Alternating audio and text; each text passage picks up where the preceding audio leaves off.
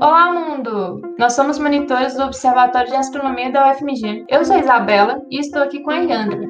Olá, mundo! E hoje viemos trazer um assunto que direto pergunta pra gente, né? seja no observatório, nas DMs das redes sociais, nas observações no campus ou até mesmo na padaria, quando compramos pão francês com a blusa do grupo de astronomia. Hoje o episódio vai ser sobre o porquê Plutão é um planeta ou não. Mas antes disso, falaremos um pouquinho sobre o pequeno ex-planeta. Bem, Plutão é um corpo celeste localizado a uma distância variante de 31 a 50 unidades astronômicas, 31 no periélio e 50 no afélio. Lembrando que uma, uma unidade astronômica é a distância entre o Sol até a Terra.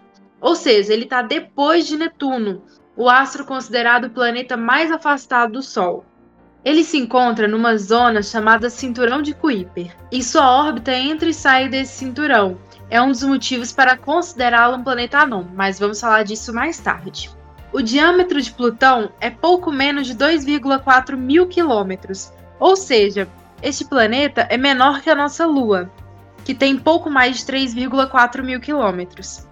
Plutão é composto por gelo e rocha no interior, e a atmosfera é rica em metano e monóxido de carbono. Um ano em Plutão equivale a 248 anos terrestres, e um dia em Plutão se passam 6,5 aqui na Terra. Plutão também possui cinco luas, né? Caronte, que é a maior delas, Nix, Hydra, que possui um formato irregular, e Estige Cérbero. Sendo que essas duas últimas elas foram descobertas, né, depois que a, houve a passagem da sonda New Horizon na sua visita em 2015. Algumas perguntas que fazem pra gente sobre Plutão é sobre a observação, né? E a sua distância com relação a nós, que é enorme. Primeiro, vamos falar um pouco sobre essa observação. É possível ver Plutão? Não precisa nem falar que Plutão não é possível de se ver a olho nu, né? Plutão possui um brilho de 15 magnitudes, que pela escala de magnitude aparente de Ptolomeu é muito baixo. Né? Nesse esquema, quanto menor o brilho, maior sua magnitude.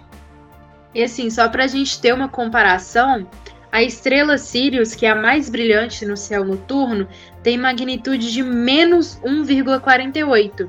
E Marte, que é o nosso planeta vizinho, né, o mais próximo, tem magnitude de menos 3. Então, assim, dessa forma, nem com um telescópio de 300 milímetros, que é aquele trambolho, né, que a gente fala, o Sim. sonho de consumo de qualquer astrônomo, seria impossível ver o corpo, né, com nitidez. Ela acabaria parecendo uma estrela, apenas uma bolinha ali com um pouco de brilho, não daria para ver nada praticamente. E outra pergunta, né, é quanto tempo demoraria para a luz do Sol chegar em Plutão? Aí eu vou deixar para a matemática do grupo. E André, responda. Então, se a gente levar em consideração que a luz do Sol demora aproximadamente 8 minutos para chegar aqui, e nós estamos a uma unidade astronômica do Sol, é, fazendo as contas, a gente descobre que para a luz do Sol chegar em Plutão leva cerca de 5 horas, dependendo de onde ele está na órbita. Se ele tiver no periélio, dura mais, demora mais ou menos umas 4. Se ele tiver no afélio, demora 6 horas, mais ou menos. Então, assim, Plutão tá muito, muito longe, porque todo mundo sabe que a velocidade da luz é a mais rápida que a gente conhece, né? Uhum. Então, se demora pra luz chegar lá esse tempo, imagina a gente no foguete, né? Exatamente.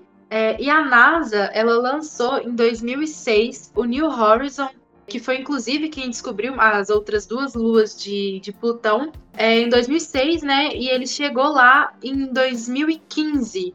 Então, assim, ele gastou nove anos até Plutão. É muito tempo.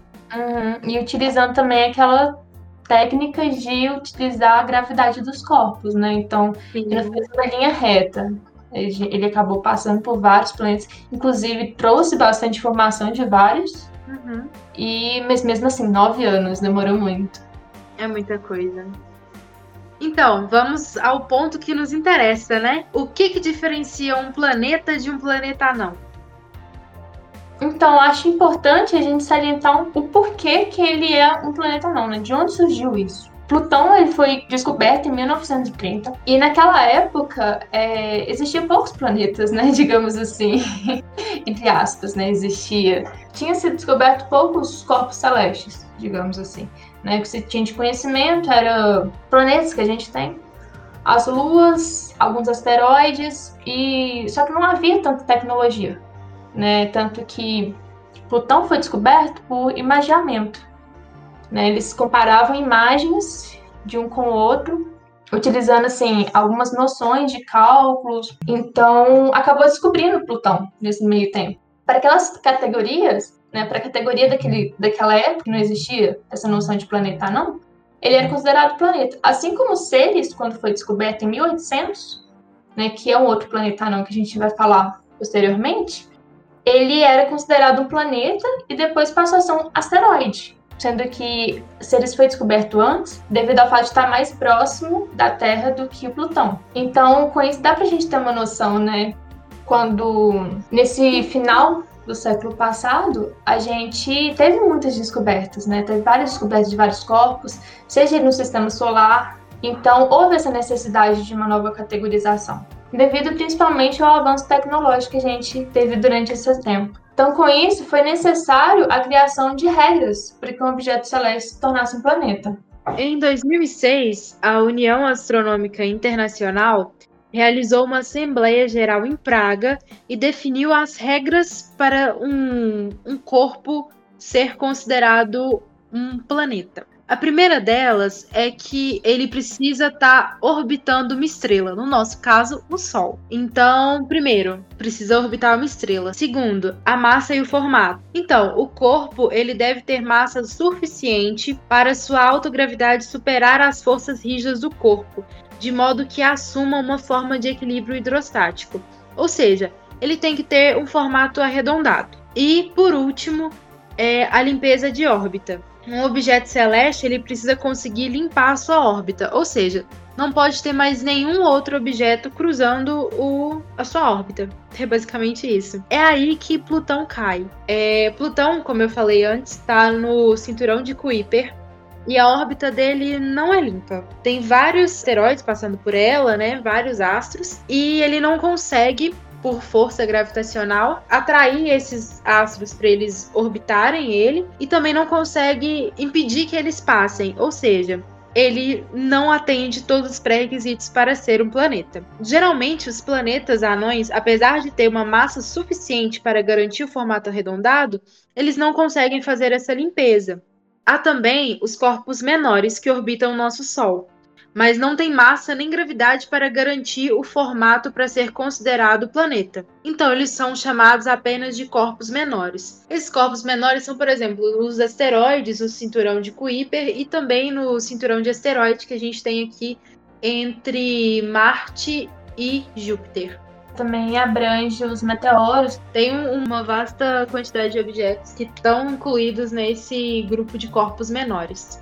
Uhum. Então, Isabela, é, você já tinha falado sobre seres? Tem mais algum outro planeta anão no nosso sistema? Então, a gente tem quatro planetas anões, né? Além de Plutão.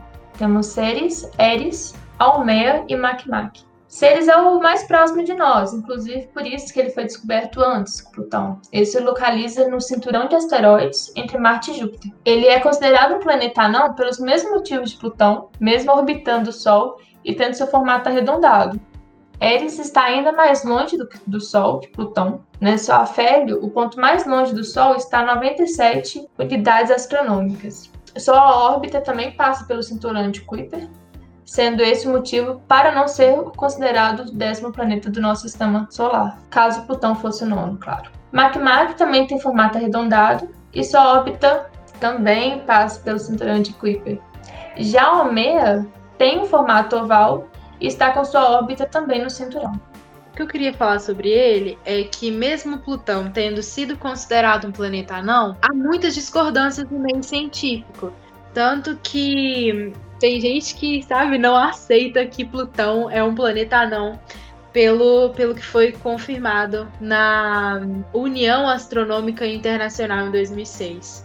É, com relação a essa última parte, acho muito legal que ainda existe essa discussão, né? Se ele é um planeta ou não. Tem muita gente que categoriza coisas diferentes, não é simplesmente só esses três que a gente citou. Né? Tem questões também magnéticas que Plutão tem, que os outros planetas anões não têm. Então, tipo assim, tem toda uma categoria, sabe? Que para distinguir os corpos, porque são cada um tem sua particularidade, a gente não pode simplesmente abordar um separadinho, a gente tem que encontrar uma categoria para cada coisa.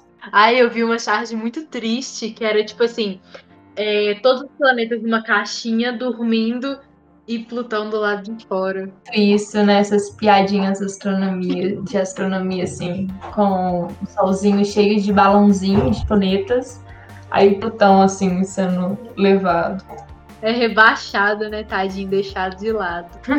então, gente, por hoje é só o que nós tínhamos para passar para vocês. É, nós gostaríamos de agradecer ao FMG é, aos nossos coordenadores por nos dar essa oportunidade e a você, ouvinte, motivo do nosso trabalho. Inclusive, se erramos, vocês poderão nos corrigir no link que está na descrição, assim como dar sugestões de temas para a gente falar aqui.